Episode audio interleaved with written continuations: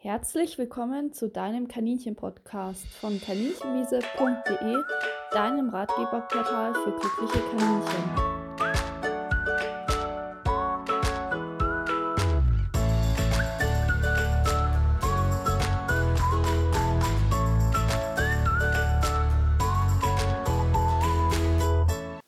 Viele von euch haben sich einen Wiese-Pflücken-Podcast gewünscht und heute soll es darum gehen, wie ihr als Wiese-Pflück-Einsteiger am besten an das Thema euch herantraut und was es für Tipps und Tricks im Alltag gibt zum Pflücken, zu Sammelstellen und allem Möglichen.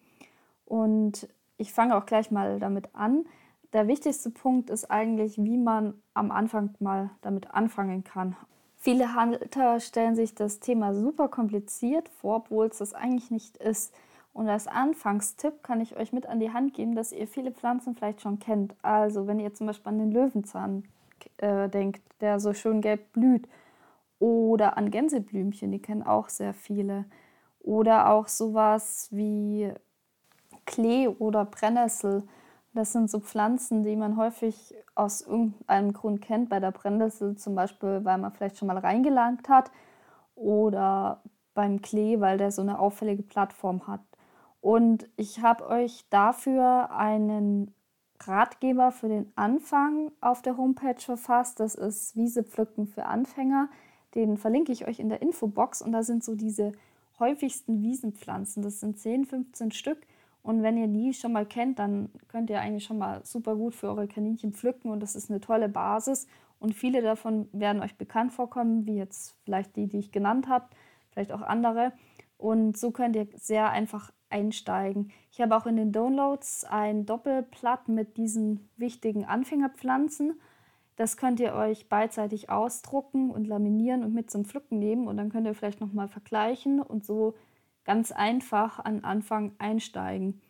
Wenn ihr nämlich so eine Basis habt von 10, 15 Pflanzen, dann haben die Kaninchen eigentlich schon mal so eine gute Basis, dass wenn da mal irgendwie eine leicht giftige Pflanze zusätzlich dabei wäre, die eben wählen könnten und das kein Problem darstellen würde.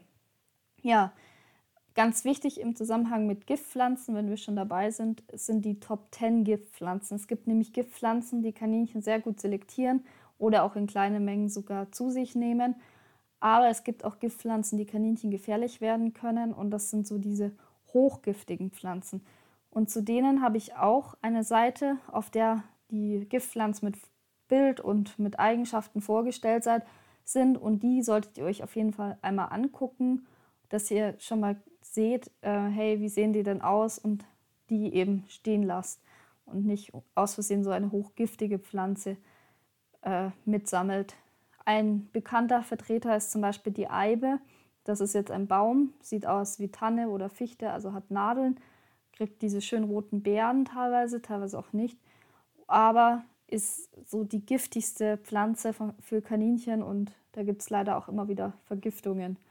Ja, und da empfehle ich euch wirklich einmal diese Giftpflanzenliste und einmal diese Wiese pflücken für Anfängerliste anzugucken. Und dann habt ihr eigentlich eine sehr gute Basis, weil ihr auf der einen Seite gute Futterpflanzen habt, die fast überall wachsen, die ihr schon mal so als Grundlage pflücken könnt.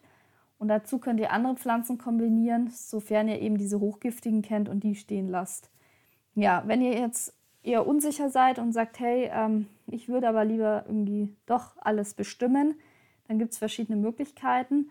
Meine Lieblingsmöglichkeit sind Bestimmungs-App. Da gibt es ähm, verschiedene Möglichkeiten. Eine sehr gute App ist zum Beispiel Flora Incognita.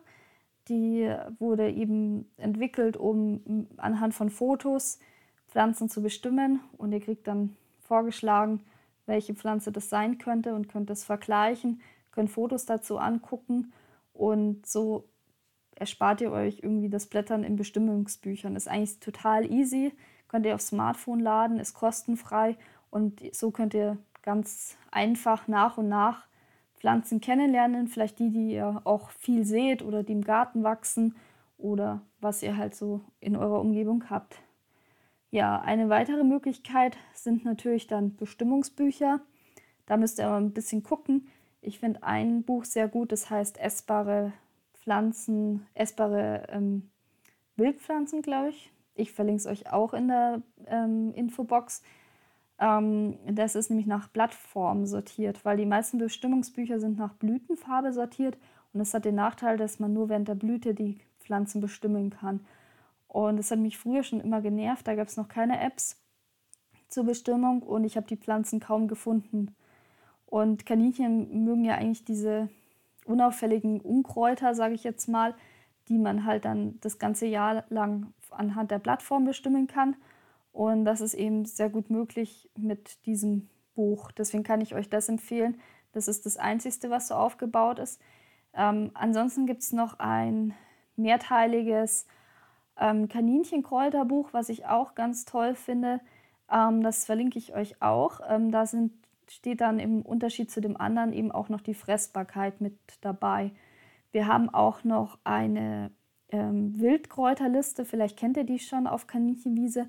Da könnt ihr mit Steuerung F einfach die komplette Wiese nach einem, also die komplette Liste nach einem Namen durchsuchen.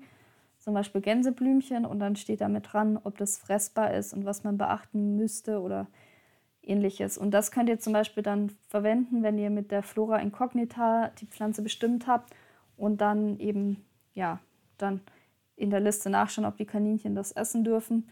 So könnt ihr eigentlich sehr einfach neue Pflanzen entdecken. Es gibt auch eine Facebook-Gruppe, die heißt Pflanzenbestimmung, fressbare Pflanzen für Kleintiere. Da könnt ihr irgendwelche Fotos posten von Pflanzen, bei denen ihr unsicher seid, ähm, was das sein könnte oder die ihr anhand der App vielleicht auch nicht bestimmen konntet oder wenn ihr kein Smartphone habt oder was ich euch sehr empfehlen kann, wenn man da eine Weile drin ist, kommen halt auch immer wieder Bilder und anhand derer kann man bestimmen, kann raten und kann dann in den Kommentaren gucken, was es ist, kann bei denen, die man schon selber sicher bestimmen kann, vielleicht auch helfen und so kann man sehr, sehr einfach neue Pflanzen kennenlernen. Vielleicht ist das auch eine Möglichkeit für euch. Als Tipp für all diese Bestimmungsformen wäre meine Idee, dass ihr jeden Tag einfach eine Pflanze bestimmt oder immer, wenn ihr pflücken geht. Also haltet euch an die Basics, nimmt vielleicht diese Wiese pflücken für Anfänger mit und bestimmt jeden Tag eine Pflanze, die euch interessiert.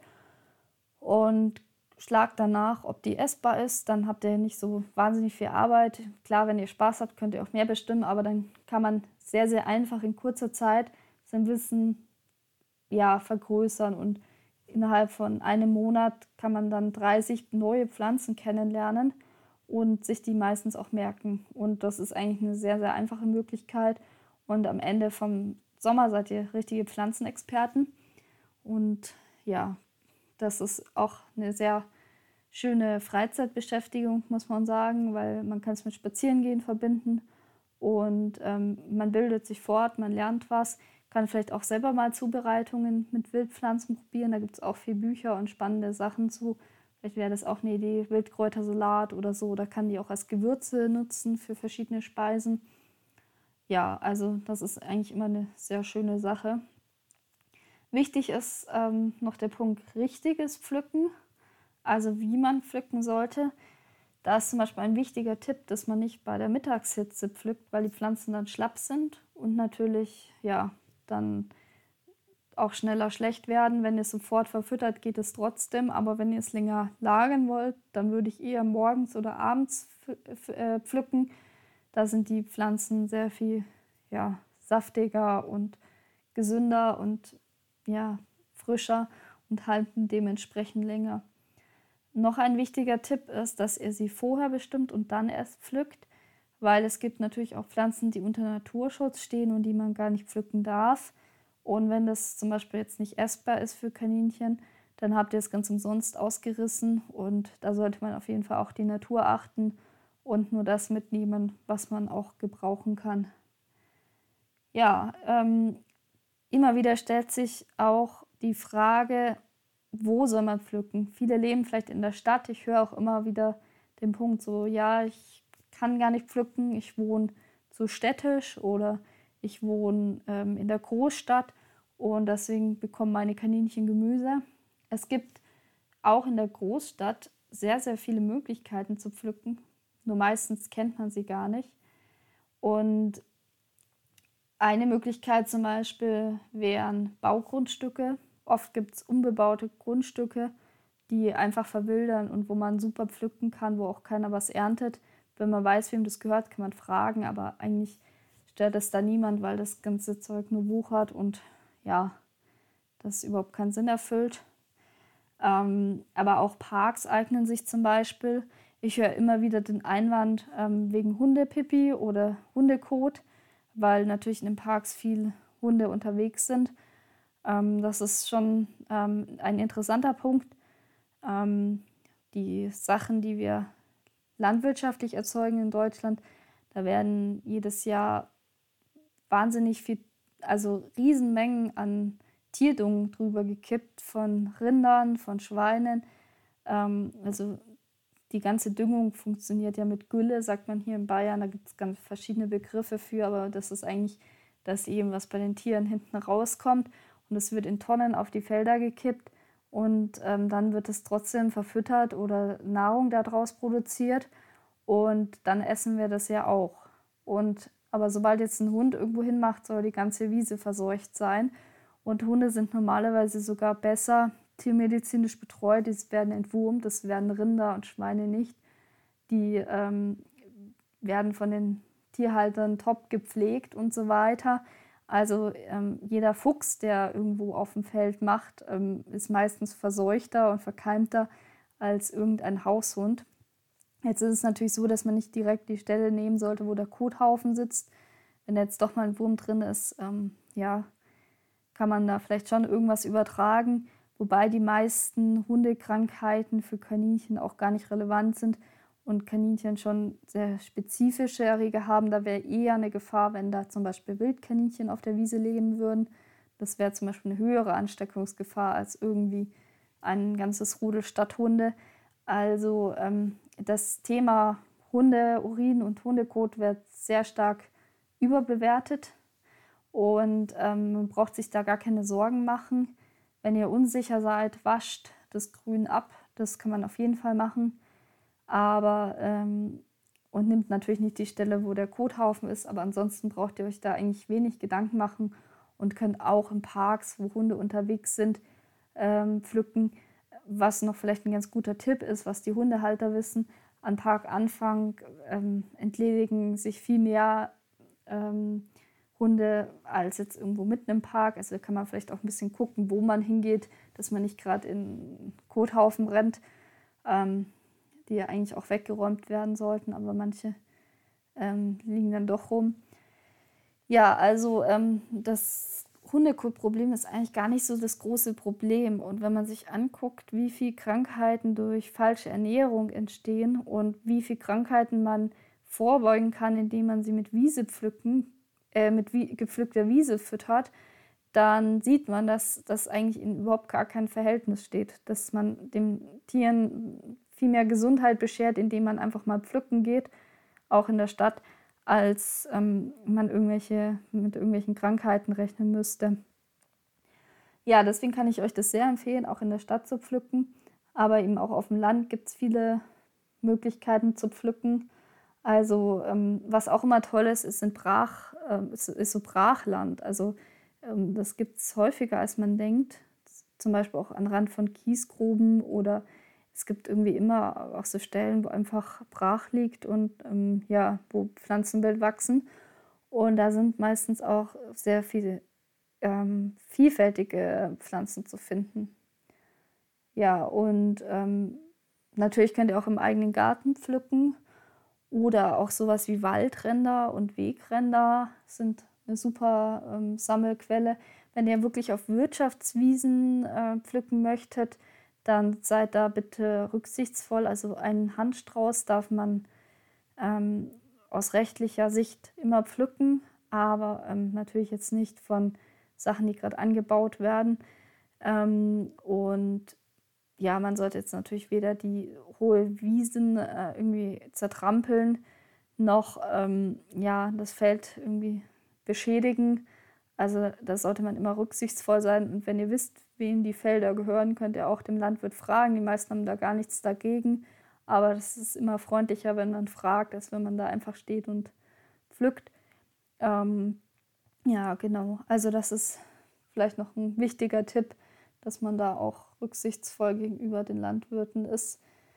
Ja, ähm, auch entlang von Flüssen zum Beispiel findet man meistens sehr vielfältige Kräuter ähm, oder ja, also man sollte sich einfach mal umgucken. Es gibt ganz, ganz viele Möglichkeiten in der Regel und das ganz ohne, dass man irgendwas zerstört oder ähm, irgendwie schädliche Sachen erwischt. Wichtig ist bei Wirtschaftsfeldern auch, dass die ja gedüngt und gespritzt werden.